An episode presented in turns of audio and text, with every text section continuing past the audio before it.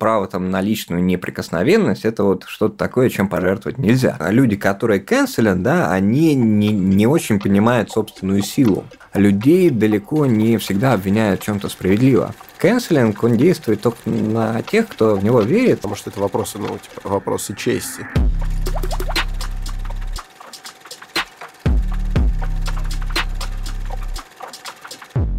Леди и джентльмены, мы приветствуем вас на лучшем в этой вселенной подкасте «Терминальное чтиво», подкасте об инсайтах, исследованиях и трендах, который, как всегда, ведут Григорий Мастридер и Александр Форсайт.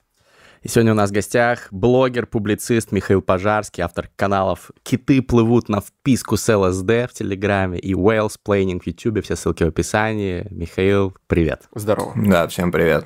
Сегодня мы будем обсуждать с тобой те темы, которые ты часто обсуждаешь э, на своем канале, в частности, канцелинг, границы допустимого в юморе. Китов ЛСД. Э, обязательно. Э, Роскомнадзор и так далее. Но давай начнем с гендерных квот. У нас недавно был э, турбо-подкаст, в котором это был наш рекордный турбо-подкаст. Турбо-подкасты, которые только в аудио у нас выходят, тоже на подкастинг-площадках, тоже под названием «Терминальное чтиво», но без видеоверсии.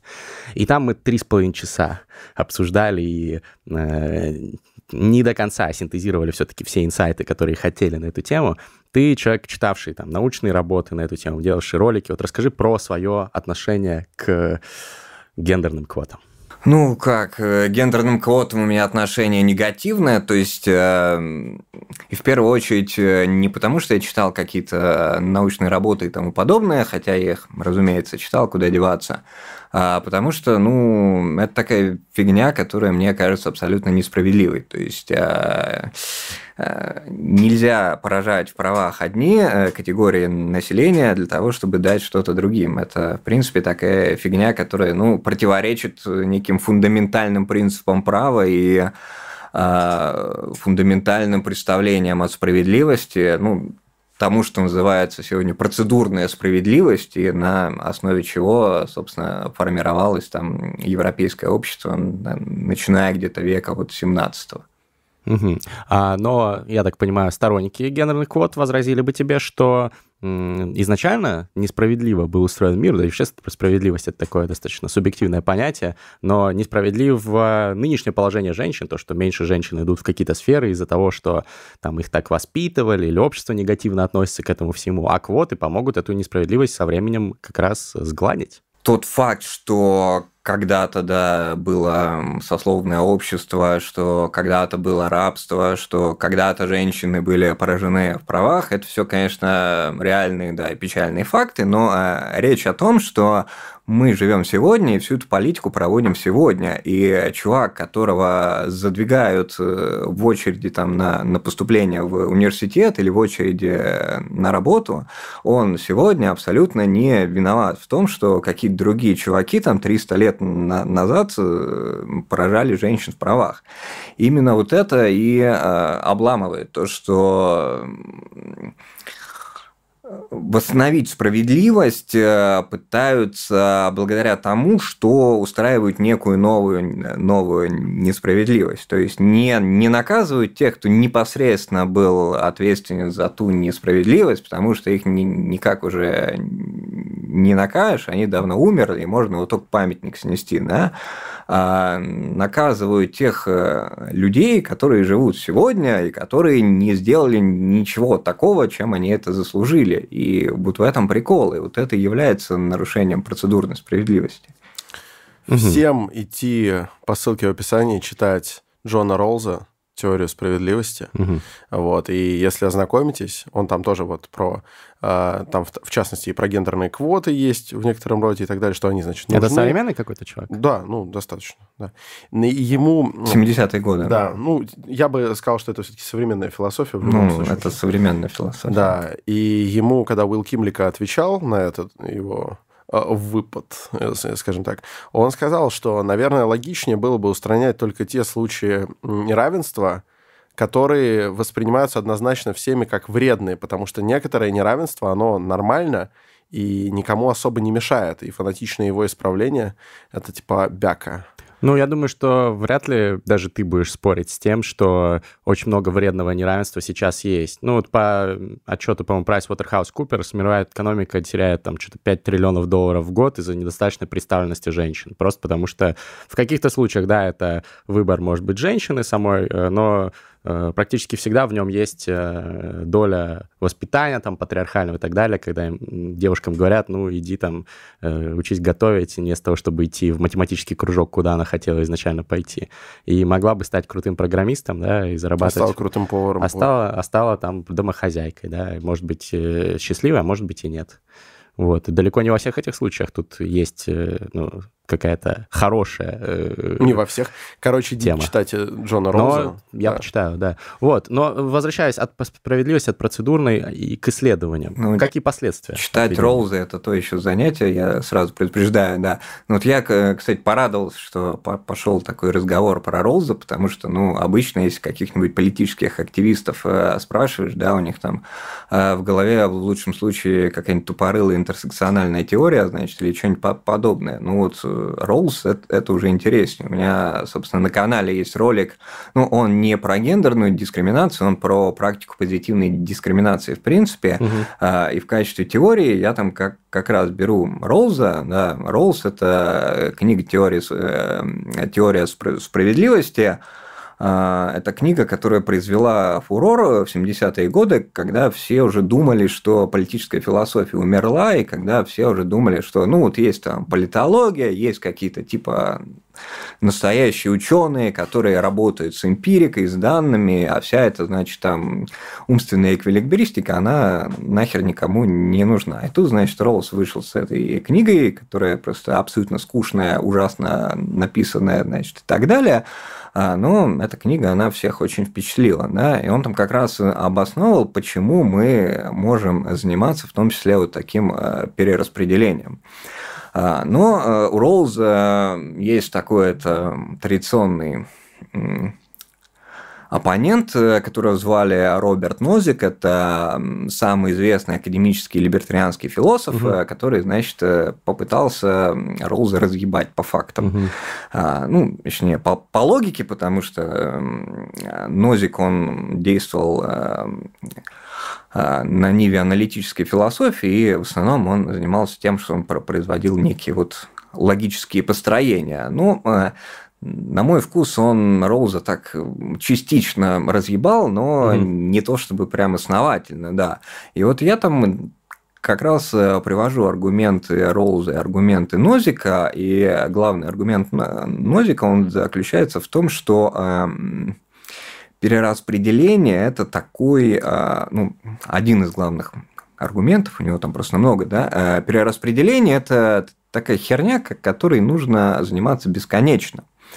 Потому что вот э, давайте представим, что как вот э, предлагает Роллс, мы придумаем некий паттерн э, перераспределения, который будет вот распределять средства от тех, кому они достались в нашем представлении не совсем справедливо, тем, кто их заслуживает. У нас вот не некая система там перераспределения, а так Б.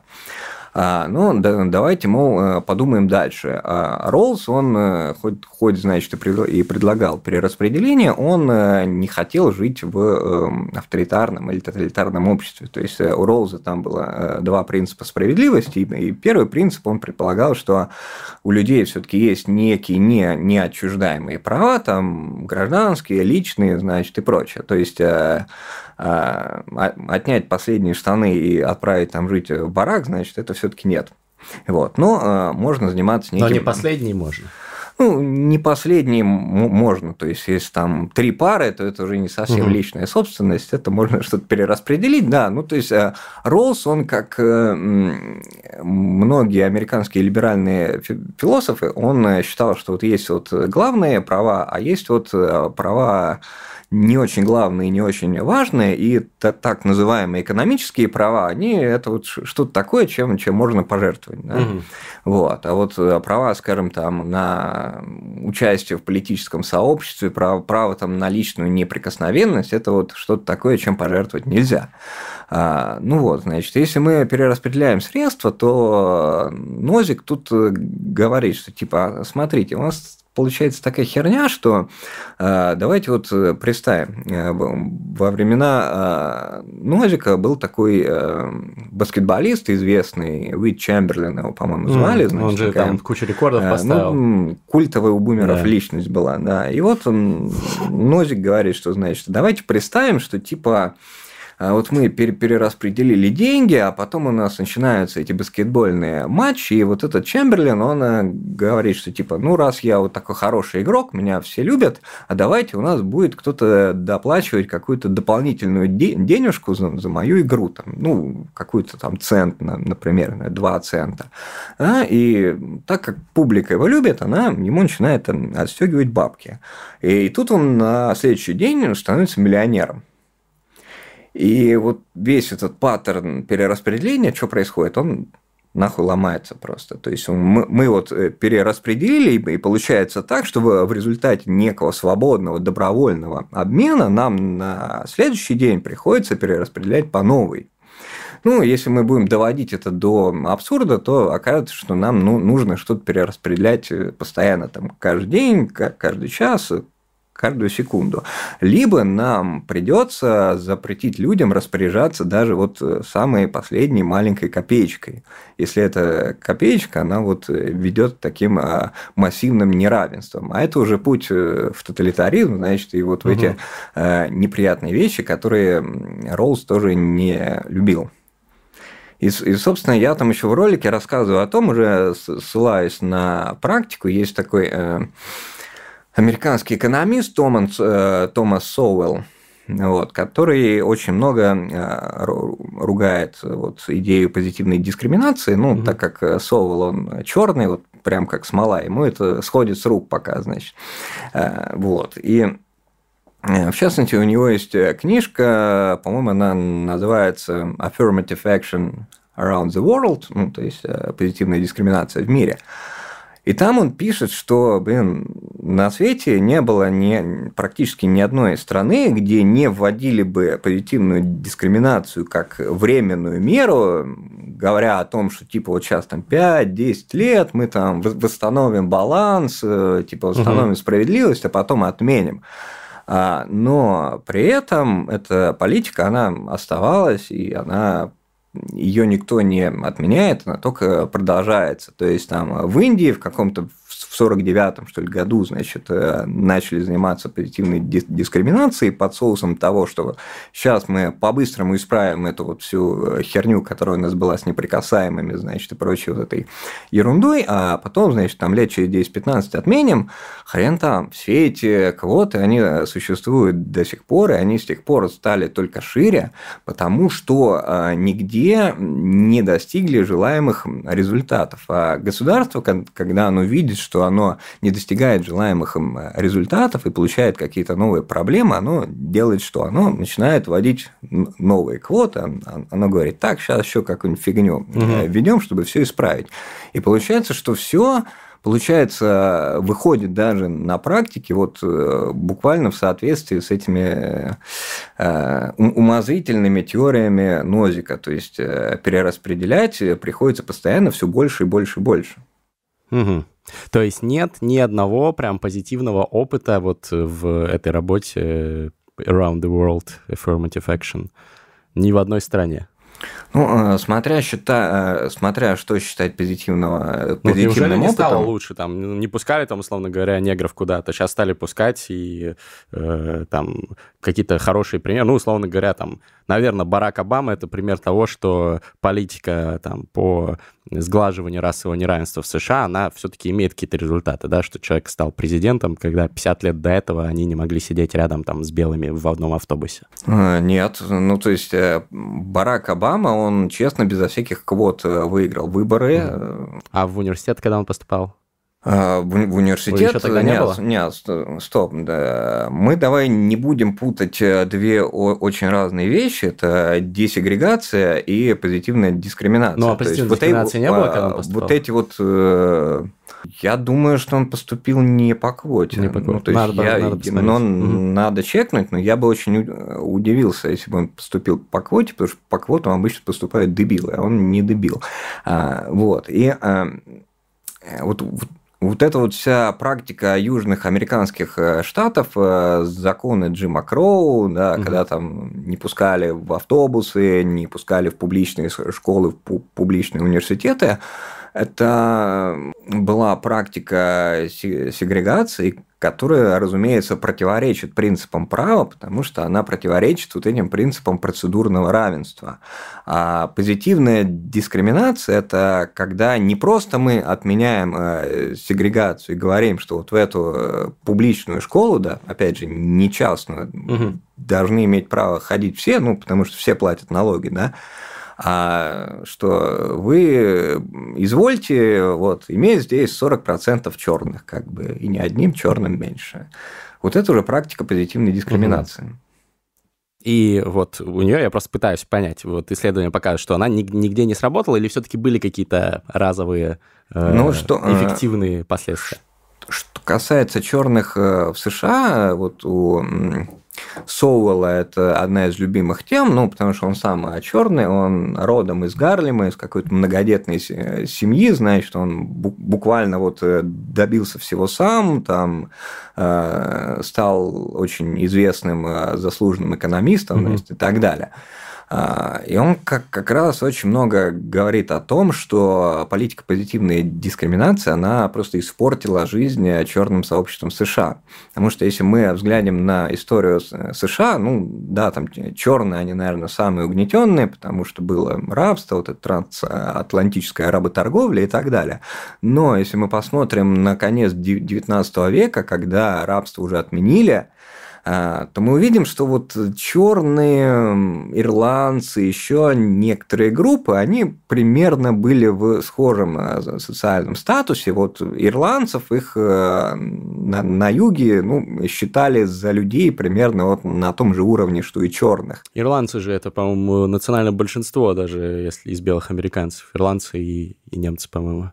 А, Все нет, равно вот, их так это да, а, ну то есть это мы сегодня привыкли к, э, к тому, что вот под э, словом расизм подразумевается ну, так, такое мировоззрение, что вот есть там белые, есть черные, значит, и так далее. А в XIX веке, в начале 20-го расизм, он, в принципе, был куда сложнее, там подразумевалось, что есть вот э, в США англосаксонская благородная раса, а вот там ирландцы – это кельтская раса, которая, значит, типа ближе вот к неграм, чем, чем к людям. Mm-hmm. Вот, и там вот абсолютно искренне так э, считали. И там, ну да. И там был такой специфический юмор о том, что негр это копченый ирландец, а ирландец это негр эм, inside out. Вот. Шиворот на выворот. Ну да, шиворот на выворот. Наизнанку. Да. Угу. Да, и, но э, в итоге все закончилось тем, что все остальные вот эти угнетенные группы, э, кроме черных, они вот как-то работали, работали и выбились в люди. То есть они свой уровень благосостояния они э, сравняли, ну, с, Не, ну подожди, у них было меньше ограничений все-таки. Там э, негров дискриминация юридически существовала там до 60-х или даже дальше. Да, но вот опять же Соул здесь э, вспоминает так, такую штуку, что э, темпы роста э, благосостояния среди черных ну, э, во-первых, вот эта сегрегация, она, она действовала только на юге, то есть не, не на севере. Это были вот эти, значит, э, штаты, обиженные после гражданской войны, значит, они э, вводили вот эти сегрегационные угу. нормы. Да, но в 70 каком-то году, то есть а, последние законы Кроу, вот эти вот э, сегрегацию, их отменили, если мне не изменяет память, 60-е. Угу. Вот уже совсем. А, при, при, примерно в то же время, то есть либо в середине, по-моему, в по-моему, в, середине 60-х, я, я сейчас точную дату забыл, да, приняли вот этот знаменитый акт о гражданских правах. А, вот, это, это была огромная победа гражданского движения значит, угу. Мартина Лютера Кинга а, о том, что запрещали дискриминацию при приеме на работу. Но, как пишет Совол, что мы сталкиваемся с неким парадоксом здесь, э, потому что статистика роста благосостояния черных сообществ, они, она показывает, что они э, до принятия вот этого акта о гражданских правах, они богатели быстрее, чем после. И почему так? А, он, э, Совол, утверждает, что потому что после того, как правительство США начало проводить вот эту вот политику позитивной дискриминации, это, это, кстати, даже не акт о гражданских правах э, виноват, это, как ни странно, ее начали вводить э, при Никсоне, как, когда правительство своим значит, агентством и аффилированным с государственным компаниям начало спускать э, циркуляры о том, что вот нужно нанимать столько-то черных угу. там, и, и так далее. И вот именно эта политика, она оказала огромное демотивирующее влияние на черных. Что типа меньше стимулов да, да. работать, и так возьмут. Именно так. Угу. А, ну, интересно. Но это одно исследование, да, вот этого а, Соула. Есть ли какие-то еще э, с точки зрения на этот вопрос? Потому что если бы все было так просто, почему тогда остается эта политика? Нет, ну, а, есть другие точки зрения, но Соул их э, довольно неплохо разъебывает. У него там есть целая большая глава, значит, где он обсуждает эм, там, э, всякие другие исследования, обвиняет их в том, что они занимаются черри-пикингом и прочими нехорошими э, вещами. Отдельных фактов, которые. Вот, ну, ну, и плюс помимо черных очень много чего не вмешивается, э, не вписывается вот в эту вот теорию да, угнетения меньшинств там, ужасным белым большинством, э, потому mm-hmm. что в США самые успешные сообщества, которые богаче белых намного, это азиаты. Ну, то есть эм, люди, которые приезжали там, из э, Японии, из Китая, из, из Индии и так далее, и тоже изначально подвергались дискриминации, потому что ну, вот, э, жизнь китайских эм, рабочих она ну, в США начала века была очень хреновая, их там всячески третировали, пытались ограничивать в правах и так далее. Ну, про интернирование японцев, угу. да, все, все помнят, но тем не менее вот эти азиатские сообщества, они э, гораздо... Самые процветающие. Ну, они, они угу. гораздо успешнее, чем белые в среднем. Вот. Ну, эти стереотипы про умных э, азиатов, трудолюбивых, они оправдываются ну, на практике. Да, да. Но, но это отдельный, наверное, случай, поэтому же не, не совсем корректно судить о других группах. Ну, вот у азиатов получилось без позитивной дискриминации пробиться. Вот здесь а вопрос, мне кажется, не здесь, том... здесь про проблема в том, что без позитивной дискриминации получилось у всех, а именно тех, кому помогали позитивной дискриминации, именно у них почему-то не получилось. Но общее вот прогресс все равно есть, если мы сравним там Америку 70-х и нынешнюю. Больше там чисто даже визуально, да, зайдешь в офис какой-нибудь компании, я вот когда в Калифорнию ездил, по разным там IT-компаниях ходил, очень э, э, diversity чувствуется. Я думаю, что 50 лет назад в топовых компаниях э, работало там большинство все-таки белые э, мужчины, то есть последствия какие-то позитивные всего э, есть. Вопрос, это, насколько ты, это, это повлекло. Ты, вообще, если ты это... Э, во-первых, это только если ты считаешь однозначно позитивным, это как просто как данность. Diversity однозначно, да. Но, не, не, не, это я не про тебя, я не про тебя отдельно, я говорю, что типа мы видим улучшение в ощущении diversity в mm-hmm. крупных компаниях, только если diversity сама по себе является для нас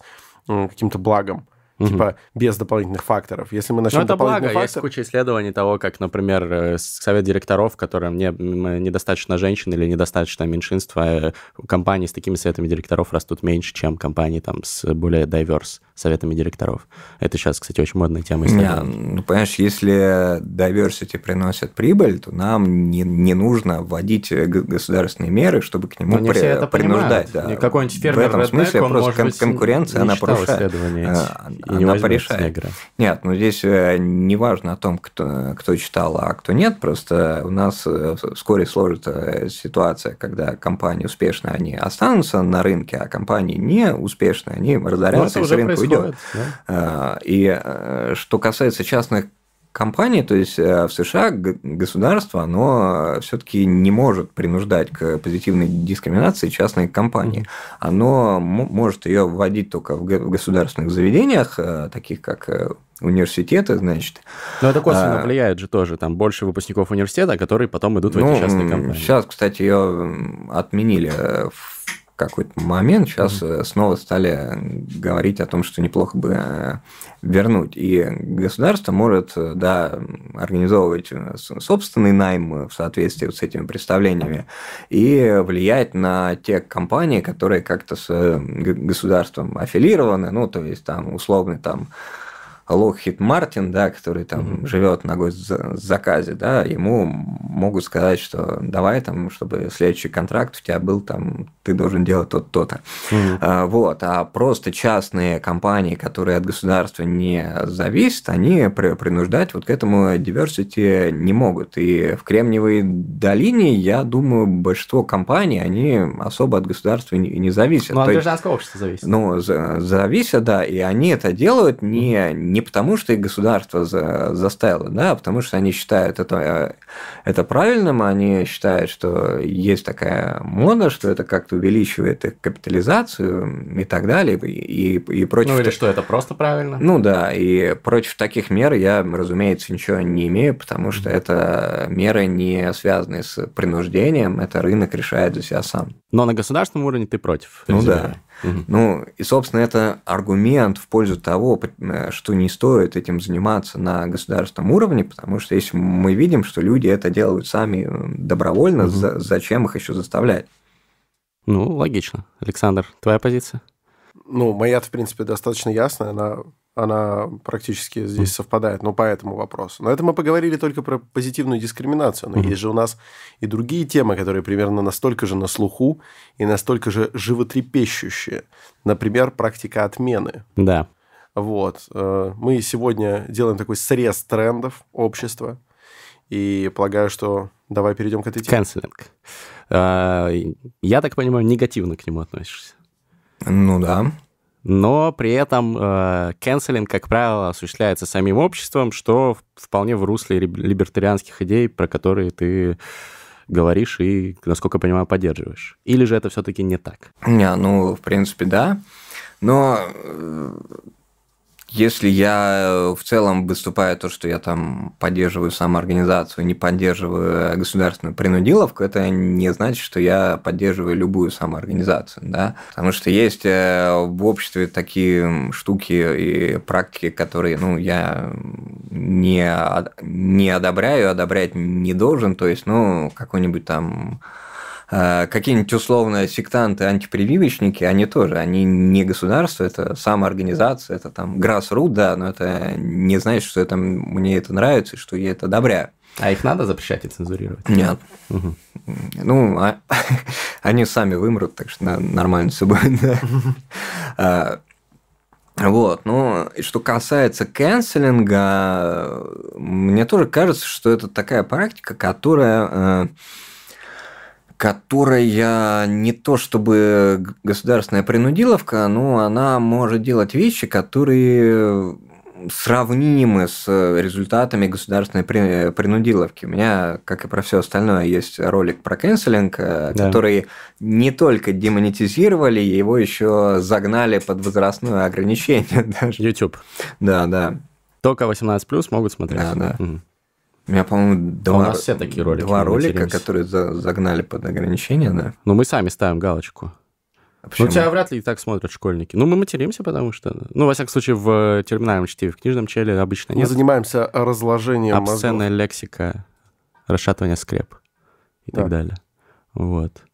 Ну а, ладно, тебя, тебя, короче, по беспределу защемил я, YouTube. Я в роликах не матерюсь, но у меня там в этом было, там обсуждалось самоубийство. В, в еще одном ролике там этого, ну, у меня было кусок видео, где, значит, Флойда этого несчастного там мучили, Душили? да? Ну да, да. Вот, из-за этого, видимо, повесили плашку.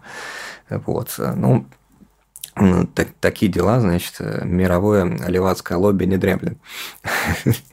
Вот, ну, что касается канцелинга, у меня там была такая линия, что, значит, канцелинг, он опасен не для тех, кто обычно на него жалуется, потому что жалуются, ну, там, Джон Роллинг, да, все, все вот там, Пинкер, все вот эти... Было же вот открытое а, письмо. Да, да, вот это вот э, письмо за свободу дебатов, значит, mm и там вот эм, левые в ответ очень много смеялись о том, что, типа, ну, смотрите, они вот жалуются, что их заканцелили, но если бы их заканцелили, они бы не могли жаловаться. То есть такая угу. ошибка выжившего, да. Но здесь как раз суть в том, что это действительно ошибка выжившего. То, то есть есть много кого заканцелили, кто ну, не может. Да, да. Говорить об этом могут э, те люди, которые оказались э, достаточно богаты и наделены ресурсами, чтобы вот эту херню пережить.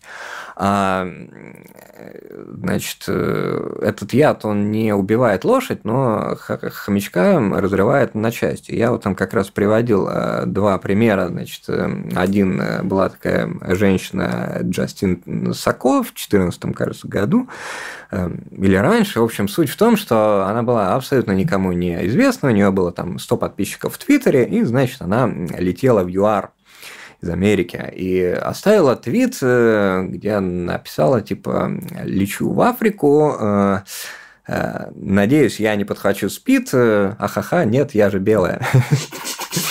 Ну вот, значит, она там э, летела э, сколько-то... Э, ну да, она летела сколько-то часов, и вот она вышла из самолетов, включила телефон, значит, и оказалось, что она уже знаменита А-а-а. на а. весь мир, там тысячи людей ей просто желают смерти, ах ты чертова российская и так далее.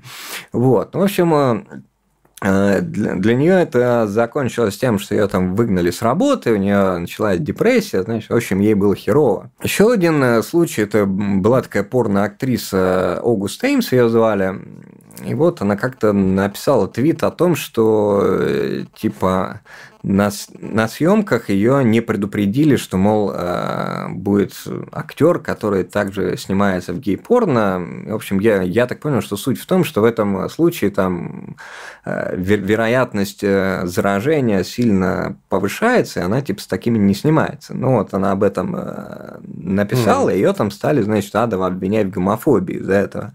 Вот. Ну, она там что-то какое-то время огрызалась, но после этого что-то там стало извиняться, а потом выпилилась. Ну, то есть, угу. покончила жизнь сам, самоубийством. Вот теперь точно будет под плашкой 18+. А, да. Ну, у нее в это время, в принципе, был какой-то херовый период жизни. Это стало, скажем так, последней каплей. Угу. Ну, вот это вот примеры таких маленьких людей, по которым этот канцелинг, он ударяет по-настоящему. Вот. Далее у меня там э, в ролике, я вот люблю всякие сложные исторические отсылки, в общем, я там ссылался на каких авторов, э, которые предлагали значит, такой фреймворк, что в обществе на нас действуют разные социальные эмоции, и большинство обществ в мире, они относятся к так называемым обществам стыда. То есть, ну, в основном люди регулируют... Наше общество точно. Кринжа. Нет, это вот. про другое. Э, общество страха, общество стыда, вот эти все темы, да, ты про них? А, нет, там э, общество э, стыда и общество совести. Mm. Культура стыда и культура совести. А, это была такая автор-антрополог, который э, заказали исследования про Японию, заказали американские военные э, во время войны, и, значит, она исследовала, исследовала японскую культуру и пришла к, к выводу, что вот Япония такое уникальное общество, которое э, регулируется исключительно стыдом. Угу. Э, европейское общество, оно где-то вот в средние века, интересно, что за счет именно активности церкви, оно отошло от этой культуры стыда и выработало культуру совести, то есть подразумевающую, что мы осознаем, что мы поступаем плохо не только когда нас спалят, да, а мы даже если только мы об этом знаем, угу. нам все равно стыдно. Ну, потому что есть Бог, потому что есть там некие принципы естественного права, потому что есть там вот э, а, Моральные нормы. Не, некая универсальная мораль, значит, там э, звездное небо над нами и так далее. Вот. А японцам это все неведомо, потому что у них все, все построено на том, что вот если тебя поймали, тебя, значит, этим стыдом затюкают. А если тебя не поймали, то у тебя все хорошо. Вот. И в том числе э, уникальная уникальной особенностью японского общества указывалось то, что вот это вот эм, воздействие стыда, оно там э, монолитно. В том плане, что ну вот э, европейское общество, оно даже в тех аспектах, где у него есть вот эти нормы стыда, там какой-нибудь этикет и еще что-нибудь, оно построено на том, что у нас есть какие-то кластеры внутри общества. Если в одном кластере тебя пристыдили, то в соседнем кластере может быть всем похуй. А, или если тебя даже где-то пристыдили, а в соседнем кластере тебе наоборот сказали, молодец, чувак, все правильно сделал. А вот э, японское общество, оно отличалось тем, что если тебя пристыдили в школе, то тебя будут э, стыдить э, всюду. Тебя будут стыдить дома, потом будут стыдить на работе, во дворе, еще где-то и так далее. Что вот эти вот нормы, за которые стыдят, они там универсальные для всех. Ну, то есть можно задуматься о том, как так у них получилось исторически. Ну вот тем не менее, получилось так. То есть зашквары в Японии это очень плохо. Ну да. То есть да. там шоу «Зашкварные истории» в Японии вряд ли бы существовало. Ну да, да. Ну, при, в принципе, все, все Сейчас уже это... всякое может быть на самом деле. Ну да. Ну сейчас, сейчас уже стало сложнее, потому что это там речь про 40-е годы и раньше, но в принципе, кто, кто смотрел аниме, тот, наверное, вот, вот э, видел там что-то подобное. Да? Угу. Но я тут как раз подумал, что вот э, современные социальные сети, они обладают таким э, свойством, что они делают культуру стыда, которая есть у нас, именно что монолитной. То есть они разрушают вот эти границы между разными социальными группами. Да, если вот э, Джастин Сако пристыдили в Твиттере, ее пристыдили сразу всюду. Ее пристыдили на, на работе, там, дома, друзья, еще кто-то. То есть у нас э, вот эти вот благодаря социальным сетям э, стираются вот эти межгрупповые границы, и из-за этого у нас мы лишаемся страховки. Страховки в том смысле, что людей далеко не всегда обвиняют в чем-то справедливо. Если у нас вот э, эта репутация, она распределена по, по, по нескольким э, социальным группам, да, вот где-то тебя пристыдили, а где-то нет, то это является страховкой на тот случай, если ты не виноват. Да? Угу. А когда у нас этих границ между группами нет, и тебя стыдят всюду, мы лишаемся вот этой страховки. И э, это очень плохо, потому что страдают невиновные люди. А разве нет сейчас такого, что, условно говоря, э, есть там э, какие-нибудь альтрайты, которым, если тебя застыдили вот за какую-то такую российскую типа шутку, ты должен ты к ним уходишь. прибиться, как да. в 451 по Фаренгейту, типа когда он там куда-то уплыл угу. и нашел там людей, которые книжки читают. Ну, да. Самая слабая часть книги. Ну, я сейчас уже не готов, я давно читал. Ну, типа, на, на мой взгляд, что толку от того, что это такое получается, типа, а это вот зашкварный столик, да, типа сообщество изгоев, иди к ним, если что, они тебя, может быть, еще как-то поддержат. Ну, а сами они все ровно так же заканцелены в крупных компаниях и да, далее, да. и являются, типа, нерукопожатными. Но все-таки это... я про то, что общество все-таки, наверное, не, монолит, не монолитно есть. А в России такой проблемы вообще нет. Как бы там есть обратная проблема, что, да, люди творят всякую хуйню, и их не, не всем похуй. Там Марат, э, как его зовут? Башаров. Башаров там пиздит жену, и всем похуй там, или кого он там пиздил. Не, ну, Или соб... там депутат Слуцкий, там, э, харасер, и его ничего не делают. Да, да, есть мнение на улицах, я слышал, что он гондон последний. Угу. Вот. А, ну, что иногда бывают на улицах мнения, с которыми я согласен. Такое случается.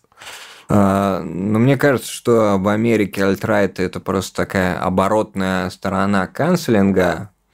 Я вот это как раз ролик про канцелинг я записывал прошлым летом, и там была в Твиттере история о том, как э, в российском вот этой оппозиционной журналистской среде там канцелили всяких чуваков, значит, за абьюз, домогательство а, и прочие да, да, в Твиттере. нехорошие было, вещи. Было, да. Было. И там, ну, как обычно, к половине были претензии по делу, к половине были какие-то просто обидки, фантазии, безумные выдуманные истории, значит, я обратил внимание на такую вещь. Вот если люди начинали извиняться и говорить, что ну вот я там частично признаю, да, угу. я, я готов признать, что я там кого-то обидел, где, где-то был неправ, там, да, я, я типа ее на самом деле не насиловал, но я там, в общем, причинил ей какие-то не неприятные эмоции, если они начинали вот так вот каяться, прогибаться, значит, и что-то там а, изображать, то их, значит, э, затюкивали просто и заклевывали окончательно. А те люди, которые в ответ своим обвинительницам, ну, там есть два, два таких известных айтишных оппозиционных деятеля, значит, э, и обоих тогда обвиняли примерно в одном и том же, и типа оба ответили, да, и ну да, да. Ну, в каком-то там абьюзе, ну, не в изнасилованиях, ну, в каких-то угу. вот таких не, нехороших вещах, да, и оба ответили, что типа, а идите вы нахер шлюхи, вот, и, и, и все, да. Прям так? Ну да, буквально. Аргументация Сказали, какая-то? Мы, типа, мы, мы что? ни в чем не виноваты, они все, Это ложь. все врут, и, и идите нахер шлюхи. И все, я, скорее бы. всего, так бы ответил. Ну, я, может быть, шлюхи бы не написал, но вместо того, чтобы вступать в эту перепалку, где на тебя все как стадо гиен э, налетят, ну, правда, конечно, типа зависит от того, насколько, насколько эта ситуация Зависит от реальная. того, что ты сделал, сделал да, ты это или нет. Потому что если, если что-то плохое, и я сам тоже считаю это чем-то плохим, угу. вот, то я в такой ситуации, ну, как бы повинюсь. Угу. И даже буду считать определенный астракизм, наверное, справедливым, потому что это вопросы, ну, типа, вопросы чести. А, а если на меня реально налетели не, не по делу, то я вряд ли буду доказывать, рассказывать, вот посмотрите, да нет, меня все знают как порядочного человека, этого быть не могло, я не буду этим заниматься. Скажу нахер, быстро сосать туда. Окей, okay. так вот, вывод, что... Ну вот, и, собственно, все, все претензии к ним на этом и закончились. То есть, канцелинг, он действует только на тех, кто в него верит, и, ну, как симпатическая магия, да, страдает только тот, кто в него верит. Действует это только на тех, кто признает э, легитимность всего происходящего и под это прогибается. А тот, кто отвечает, типа, идите нахер, к нему все, к нему вопросов уже нет. В России? Да, ну вот я, я так, это наверное. видел на, на практике. А в Америке вот что делают те же альтрайты, да, ну они, они просто говорят, что типа э, раз у нас тут э, среда, где за поддержку каких-то консервативных идей вас э, объявляют нацистом, то окей, мы, мы нацисты, зикхаль, как бы, вот и все.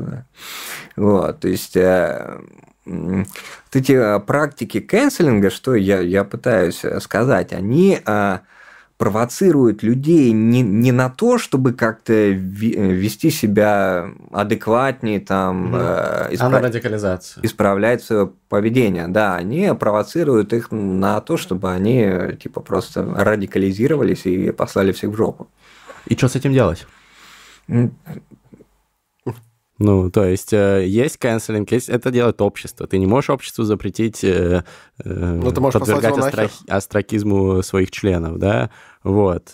Тем не менее, люди страдают, какие-то маленькие люди страдают. Я думаю, что очень многие согласятся, что это проблема. Там мудаки страдают, да, мудаки тоже страдают, это, наверное, прекрасно, но страдают в том числе и не мудаки. Вот что с этим делать? Ну, у меня здесь самое очевидное предложение, это то, что мы все можем чуть-чуть э, поиметь совесть и чуть-чуть поменьше осуждать окружающих. То есть, э, Вообще, э, проблема здесь в том, что ну, вот, люди, которые канцелят, да, они не, не очень понимают собственную силу. То есть здесь происходит что-то такое, как вот, э, знаешь, казнь э, побиением камнями. Угу. Вроде каждый кинул камень, как бы от одного камня много ущерба, по идее, нет, но все вместе при этом убили человека. И здесь вот так же каждый, кто написал там твит этой самой Огуст Эймс, ну, он не думал, что этим твитом ее там доведет до самоубийства, да? Угу. Он э, считал, что, ну, что, это всего лишь твит, я ей скажу, что она гомофобная сволочь, значит, и просигнализирую окружающим, какой я хороший. Но оказывается, что вот э, когда вот эта сила, она так вот массово агрегируется, она оказывается страшной. Да, и нам стоит всем это иметь в виду, просто помнить о том, что как, когда мы кого-нибудь там пинаем в интернете, это вполне может быть серьезно. Ну, это сработает твой призыв? Вот ты сказал, я, кто-то, я, я кто думаю, послушает нет, из нет, наших нет, ребят. Нет, ну, наши ну, у нас и так, у нас и так как бы осознанная аудитория. Наши адекваты. Вот. Кстати, я вспомнил, откуда у меня в голову пришла дихотомия стыда и страха, и там тоже про стыд, совесть mm-hmm. и страх. Очень клево про это Лотман написал. А, я, к сожалению, не помню название эссе, но мы найдем и приложим okay. в описании. Там, типа, интересно про то, как они взаимозаменяемы, и про то, как э, главенство одного, типа, или другого э, делает твое поведение абсолютно разным, хотя, казалось бы, ты руководствуешься правилами в целом теми же. Типа, хорошо и плохо остается одно и то же, но при этом то, чем ты руководствуешься, то, что тебя регулирует, оно очень сильно влияет. Просто я что-то... Стыд либо страх, да? Ну, там, по-моему, он такую дихотомию устраивал, да. Я бы добавил туда любовь. Боже. Так. Вот, ну... А, Твой призыв не подействует. Что ну, подействует? Я, я думаю, что э, там так, такие призывы к, к массовой публике, но это все равно, что призывы там в носу не ковырять, да, все равно Глаз все будет. вопиющего все равно все будет, да. А, здесь скорее надежда на то, что это, ну, какой-то вот э, временный феномен э, соцсетей, да, просто оно так вот выстрелил резко, и поэтому так происходит, а потом это всем э, надоест, и все об этом забудут. Ну, то есть, э, по поиграются, в общем, э, и перестанут. А почему ты думаешь, что ну, должны перестать? Мне кажется, только больше будет. Ну, кого-то пинать тоже сложно, да, постоянно. Люди это, злые ну, по своей это, природе во многом. Ну, это какая-то постоянная затрата энергии, значит, и так далее. Вот. Ну, а на, надежда на, на это у меня есть, ну, что постепенно все-таки происходит некая социальная эволюция, в процессе которой люди, ну, по крайней мере, как я надеюсь, они э, вырабатывают некие нормы, которые страхуют от э, каких-то совсем уж глупостей, да, и вся, вся надежда, она на это. То есть общество выработает как-то какую-то приколюху, которая поможет с этим приблуду. Ну, а, выработает э, в том смысле, что все эти эффекты, они со временем, скажем так, приедятся, и э, их перестанут mm. воспринимать как что-то исключительное. То есть это, это мы, мы, мы сейчас живем в среде, где там, ух ты, мету, да, вот оказывается, вот этот на, на, насильник, вот сволочь, да, а, а мы-то и не знали. А когда пройдет 10-15 лет, и вот это вот э, мету, оно будет э, происходить стандартно там раз э, в квартал, значит, и про каждого из нас там 15 раз рассказывают, что мы насильники, убийцы хомячков, значит, мучители кошек и так далее, то все уже к этому привыкнут, и, в принципе, это перестанет восприниматься как что-то достойное доверия, mm-hmm. да, как, как что-то, принципе, что выделяется из общего информационного фона, да, то есть, ну, из серии там обвинили там очередного кого-то в очередном черт, что чем-то, да, ну, типа, может, правда, а может, нет, хрен узнает, как ничего не понятно. Поэтому, наверное, антихрупкость, э, хорошая идеология, когда ты сам про себя уже много зашкваров открыл и уже новый воспринимается не это так то, чем, шокирующе. Это то, чем мы с тобой руководствуемся. Правда, за нами да. нет какого-то такого ядерного говна, да. Угу. С другой стороны, э, всякий из нас попадал в разные истории. Вот, за нас с тобой двоих я точно могу ручаться. И наша сила в первую очередь в том, что мы такие, да, да, угу. да. И в какой-то момент уже никого не удивишь э, историями про заползы по коридорам и так далее. Да, прекрасная история. А, значит, э, хорошее, что ну, есть да, в канцелинге? Одоб, одобряю подход. А, в канцелинге, ну... Помогает же в каком-то случае наказать плохих людей? Ну, в каком-то случае помогает, но в большинстве случаев я не вижу, чтобы кого-то на наказывали. То ну, как-то я... не, не в тюрьму посадить, а в смысле как-то вот общественным порицанием. Ну, как видим, Слуцкий до сих пор где-то там но в сидит, Америке. где, где сидел, но... В Вай... России не помогает, Вайнштейн да? сидит в тюрьме, но mm. он, он сидит не из-за канцелинга, а из-за, собственно, уголовных обвинений. Mm. А, вот Но до этого, если бы не было МИТУ, меньше бы девушек про это сказали, возможно, дело бы развалилось. Но МИТУ это не совсем кэнселинг, брат. Это же не совсем кэнселинг. Ну, в смысле, это, это понятно, связано да. у нас в головах, но, строго это говоря, разные, в то да. время как МИТУ это типа флешмоб по тому, чтобы перестать стесняться каких-то своих травм, угу. хорошо я к нему отношусь или плохо, это же другой вопрос. А кэнселинг — это когда вот реально все налетают, и... Но э... тут было и то, и то в случае с Вайнштейном. Ну да. Ну, э, со- просто спасибо согласен, мету, да, а не канцелингу в итоге. Мету, оно не исчерпывается канцелингом, но оно может с ним сочетаться. А, что касается вот этих э, скандалов прошлого лета, там, ну, какие-то чуваки, значит, уволились, э, я, я помню, ну, ну, как раз не худшие, то есть, а те, кто там признавали с собой какие-то частичные ошибки, то есть, ну, в принципе, уволились те нормальные люди, у которых там была совесть какая-то, mm-hmm. да, а те, кто принялся отрицать обвинения, у них, у них все хорошо, они, они там дальше живут и работают. Ну вот это, блин, э, конечно, тоже обидно. Хочется какой-то справедливости. Есть она в нашем мире вообще? Ну, у Джона Роуза была. Джона Роуза почитаем. Ладно, еще одна тема, которую мы обязательно должны обсудить, которую ты... На сладкое. Ты затрагивал в своих роликах недавних в том числе, это границы допустимого в юморе. Вот э, история с э, Луркоморьем, в частности, про которую ты высказывался. Для тех, кто не в курсе, Лурк э, — великий ресурс, сформировавший, наверное, вот ну, вот наше поколение... Ну, правильно, правильно говорить уютненькое просто. Уютненькое, да, Луркоморье.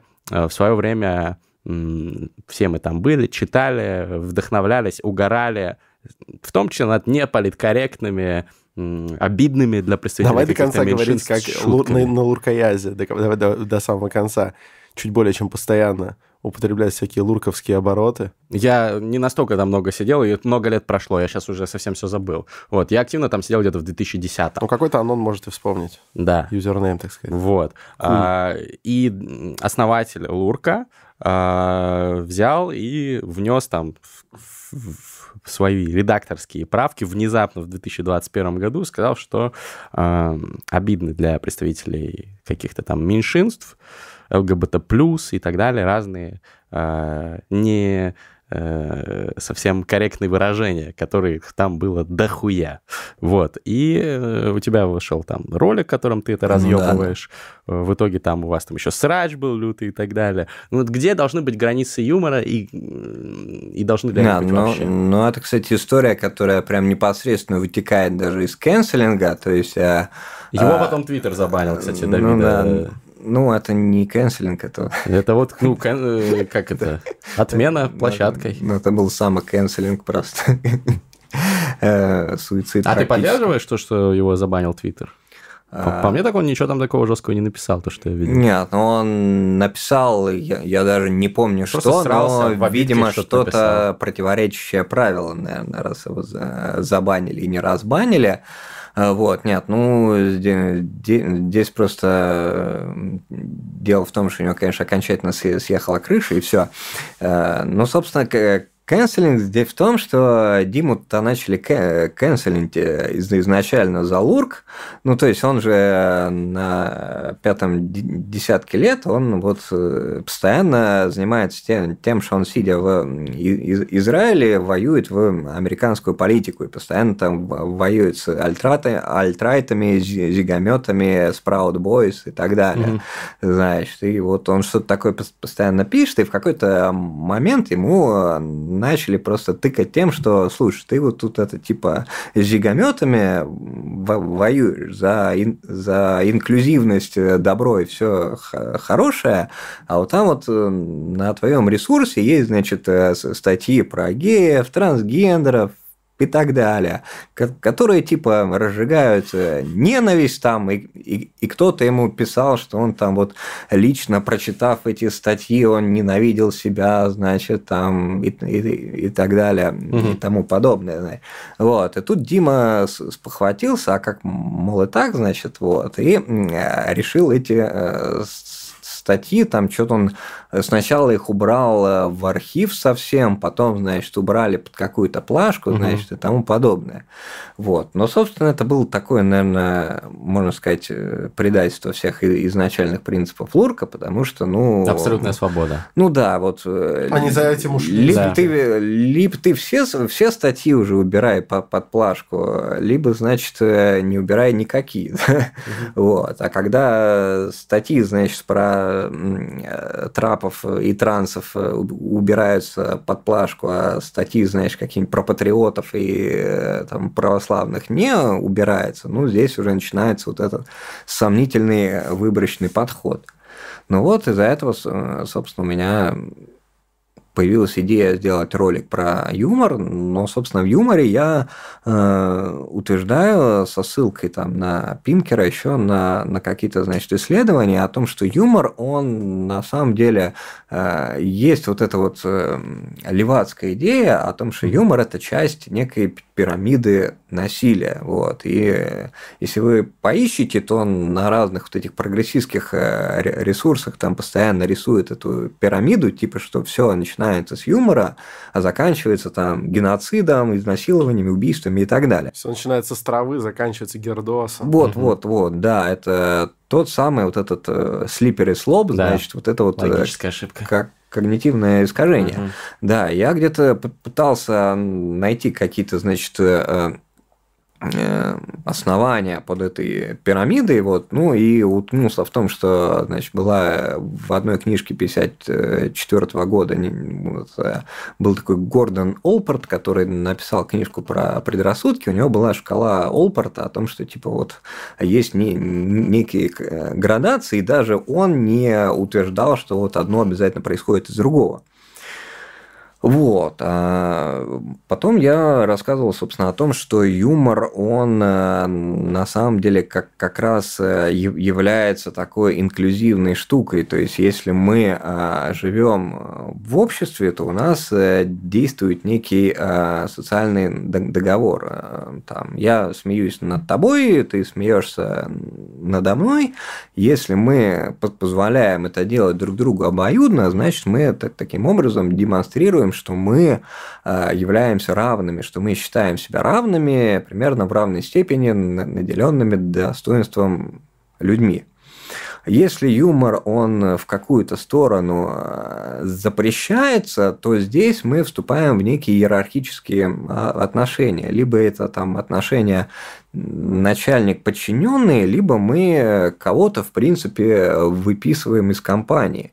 Потому что если мы представим себе такую э, ситуацию, да, что вы сидите в какой-то компании, все шутят друг на другом, ну как-то вот странным образом обходят вас и избегают, да, то это значит, что вы, ну, вы кто угодно, но не часть этой э, социальной среды, вы, вы вот какое-то инородное тело. И как раз э, для того, чтобы включать э, социальные группы вот в некий общественный процесс, да, должно быть позволительно смеяться над всеми. То есть из этой матрицы нельзя выключать никого.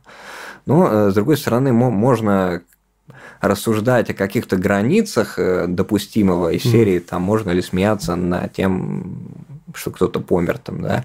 А, над трагедией, над школьными расстрелами, например. Ну да, да, вот. Но выключать э, кого-то совсем из юмора, вот, вот это неправильно, это как раз при, приводит нас э, к тому, что мы оказываемся где-то на э, старте вот этой шкалы Олпорта. У него вот первая ступень, она называлась а, антилокуция. Это, в общем, что-то такое типа социального отчуждения.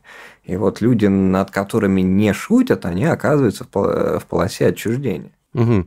Но вот я не читал исследований на эту тему, я смотрел твой ролик, у меня возник вопрос, э, ну, все-таки, наверное, это неправильно, вот это slippery slope логика, что ты говоришь, сначала ты шутишь, э, условно говоря, российские шутки над чукчами, а потом ты, значит, значит, ты их потом будешь убивать, да, вот это какая-то не очень э, в, моей, в моей голове тоже стройная цепочка рассуждений, вряд ли это так, но мне кажется достаточно очевидным, что, скорее всего, наличие таких шуток – укрепляет российские стереотипы. И шутить над евреями, что евреи жадные, а, наверное, провоцирует, если это поспудно, ты это в детстве слышишь, провоцирует антисемитизм. Или, ну, там вот э, какие-то э, шутки в Армении про азербайджанцев и наоборот. Это все супер заряжает э, негативом движ.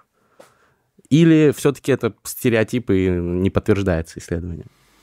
Ну, а, я вот как раз не уверен, что это так работает, э, потому что, кстати, по-моему, у Жижика был какой-то ролик, где он рассказывал о том, как, как он э, служил в армии, вот, а на Балканах это была такая сборная солянка из балканских народов, угу. и, и вот они все э, шутили друг над другом, именно, кстати, на тему национальных там всяких этнических стереотипов, и через это выстраивали какие-то отношения. А, если вы шутите над некими стереотипами, с одной стороны, можно сказать, что вы их укрепляете, но с другой стороны, можно сказать, что вы их как-то выносите на свет Божий и а, можете вот эти стереотипы как-то, в принципе, разглядеть и увидеть, что это стереотипы. Деконструировать. Ну да, да, э, типа того. И э, хуже высмеивания стереотипов э, является просто такая вот э, совершенно серьезная подспудная уверенность в их существовании. А если вы их высмеиваете, вы можете их оценивать критично. Угу. Я бы тебе еще проопонировал таким образом. Угу. Я не буду... Сейчас уже мы понемножку закругляемся, поэтому я не буду тянуть одеяло на себя, но я не из одних, а, достаточно из многих очень умных уст слышал а, такое мнение, что коммунистическая идеология закончилась в Советском Союзе не с его непосредственным распадом, да, а когда во времена застоя стали свободно практически рассказываться анекдоты про Ленина, э, и так далее. Эти истории про ноги Арманд в шалаше и так далее. Эм, это, то есть это в некотором роде работает на разрушение деструктивного какого-то э, паттерна, на каких-то деструктивных настроек, вполне возможно. То есть намного лучше реально рассказывать э, анекдоты, или там стендап читать, чем э, знать, что эта тема закрыта, и реально в душе ненавидеть тех, кто поставил тебе эти ограничения. Но это все-таки другая тема, то есть ты говоришь про шутки над властью, а как раз вот распространенная риторика, которая, ну, например, многие стендаперы западные э, придерживаются, и вот тот же Долгополов из отечественных, что э, ты можешь шутить над сильными, но над слабыми не клево шутить. Ну вот он и не смешной. Вот, да, по-моему, смешной. Ну, придет к нам подкаст, обсудим. Не, ну, собственно, э, это так, э, и как раз э, юмор, он хорош тем, что он является таким средством, которое идеально уничтожает статусы. То есть, если мы видим что-то такое вот раздутое от чванства и статуса, то юмор, он действует как игла, которая вот, вот это дело прокалывает. И поэтому как раз, ну, юмор, он э, во все времена был таким вот э, способом деконструкции вот э, всей вот этой вот всего вот этого ореола, которое выстраивала вокруг себя власть, и поэтому власть, ну, примерно любая, она всегда недолюбливала, что над ней смеются, и основными объектами юмора в основном были как раз короли, там, военные, министры, попы и угу. все прочее. Но а, Собственно, и прикол в том, что смешным является указание на некое несоответствие. Король-то голый. Вот, да, вот этого заявленного статуса тому, что есть на, на самом деле. И когда там э, смеются над каким-нибудь развратным священником, да, э, это, это просто смеются, потому что это указание на то, что он не соответствует своему статусу. И поэтому вот эти вот, э, вот эта вот концепция юмора смеха над слабыми, она, она, мне кажется, сомнительной, потому что смеяться над слабыми не, не смешно. Есть, если мы вот... Но при, при этом есть дофига шуток про, над слабыми, да, что, типа, вот над меньшинствами в том числе. Ну, я не говорю, что они слабые, но, если но они ущемленные. Получается, что если ты перестаешь принципиально про кого-то шутить, а, ты принципиально ему заявляешь тем самым, ты слабый. Ну нет, это ты просто перевернул, это не обязательно так работает. Не, но мне кажется, что как раз а, те, те шутки над меньшинствами, которые реально смешные, они не являются шутками над слабыми. Вот если мы вспомним там mm-hmm. мультик том и Джерри, да, где мышь постоянно бьет кота, да, здесь э, смешно не то, что вот кого-то бьют, да, а то, что некий слабый, да, он бьет э, того, кого мы привыкли видеть. Если э, перевернуть, будет не смешно. Да, да, вот, вот, вот если кот бьет мышь, ну, что, что смешного, мы и так знали, что кот сильнее мыши. А шутки над меньшинствами, если они смешные, они, а, опять же, имеют э, своей мишенью некие претензии на статус. То есть, когда смеются над э, феминистками, смеются над тем, что у них как, как какие-то вот э, выдуманные, деланные страдания, да, что какие-то девочки из хороших, бедных э, семей, они пытаются вас э, убедить в том, что они там страшно угнетенные, да. Не, не а, бедных, наоборот, да. Ну, Семей. из, э, да, из богатых белых семей, да. Э, что если смеются над черными, то, опять же, смеются над претензиями на статус, когда там э, как какой-нибудь э, потомок э, недавних африканских э, иммигрантов претендует на то, что его там в 19 веке работорговли обидели, значит. Вот. И, и так далее. То есть те шутки над меньшинствами, как, как, которые, ну, не просто там ГГ, как бы баба, да, ГГ феминистка, да, а которые действительно смешными, а, у них есть вот э, какой-то такой твист, который указывает именно на лицемерие и угу. вот разбирает все вот эти статусные штуки. Но не все просто шутки над меньшинствами такие. Не все, да. Вот. Но, блин, очень интересно рассказываешь, очень много классных инсайтов. Мы оставим кучу ссылок на твои ролики в описании. Но я хотел спросить, э, знаешь ли ты, что является вот этой иголкой, которая протыкает шар серьезных щей и полезного контента в нашем случае? Это фристайл в конце подкаста «Терминальное чтиво». Что Нам ставят бит, вот, наш замечательный диджей, саунд-продюсер – вот, звукарь наш Юра Флати Бит запускает нам бит, который мы слышим первый раз, и мы пытаемся не кринжово а на него навалить рэпчика. Так, есть. Ну что, диджей, заводи ставь, это дерьмо. Ставь автотюн и заводи. Да, тебе же нужно? Тебе, да. но мне не надо, только Грегу. Первые ножницы. Раз, Раз два, три. Раз, два, три. Раз, два, три. Beat от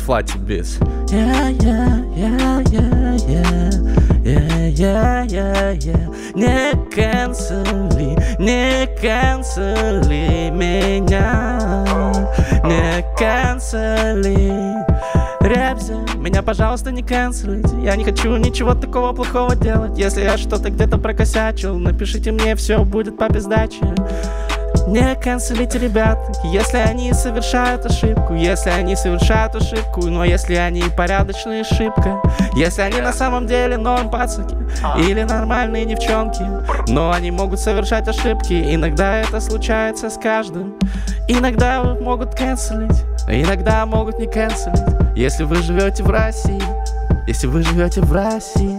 Уютненькое луркоморье, лучи любви yeah, Блжат, обожание, лови. Вот это все тебе, герои поколения Милохин и Олег Монгол. Забейте на это, мой прикол Это мицгол. Е, yeah, уважаю эту тему На шее гол. Посмотрите, это даже по фактам, лол. Я, я люблю классическое луркоморье Когда там еще не было вот этих анальных заборов. Помните тему с анальным огораживанием? Ладно, блядь, кого я спрашиваю?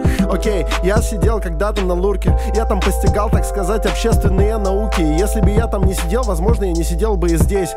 Луркоморье, респект. Луркоморье, респект. Мы yeah. тогда еще не делали рэп. Мы тогда еще не делали даже вот этот вот свой проект Мы сидели, заходили в сеть интернет У меня была карточка DSL 52 килобайта в секунду Я просто как будто сообщающий сосуды С другими людьми из интернета Сидел там, статьи не писал Но впитывал каждый инсайт Иногда кого-то там слал нахуй Тогда еще не было кэнслинга Была свобода, было классное время Трава зеленая, все было пиздатое Прекрасная Россия прошлого, ребята Уважаю. Главный прикол. До сих пор Луркомори не забанил м, телеком. Не буду говорить, каким провайдером пользуюсь, провайдером, но при этом до сих пор у меня доступ есть, да. Мне даже не нужно ставить фригейт или какие-то другие приблуды для того, чтобы прикоснуться к луркоморскому чуду. Я захожу туда, правда, теперь уже редко, и всегда, всегда чувствую авторитет, бля, что там реально умные люди писали. Возможно, многие из них уже в Лозанне или в могиле. Они вообще живы, это все старики писали. Респект, пацаны, вы будете будете жить вот здесь, в этом сердечке, даже если вы убрали статью про трапов. А жаль, крутая была статья. Э, блин, ну что поделать? Что поделать? Да, мы ее, во-первых, наверняка на зеркалах найдем где-нибудь. Она должна была в архивах сохраниться в старом виде. В старом виде. Без всякого этого э, говна цензурного. Угу. Ну что, ну что, что-то плохое. Если на Лурке была фотка с проном, там просто вешали not safe for work, и все как бы не надо было полностью убирать. Так вот, действительно, может быть, поставьте вот этот вот, типа, спойлер, вот эту раскрывающуюся штучку, напишите, тут токсичненько. Вот. Кто хочет, тот нажмет. Кто не хочет, это как пропустить э, ну, а ни слова по-русски. Все замечательно тогда. Красавчики. Лур... Респект за свободу. Чин-чин. За свободу. Хох. Терминальное чтиво. Главная ценность русского интернета нулевых, статья про трапов, все-таки сохранилась. Ура. Пока-пока. Терминальное чтиво, 5 звезд на iTunes.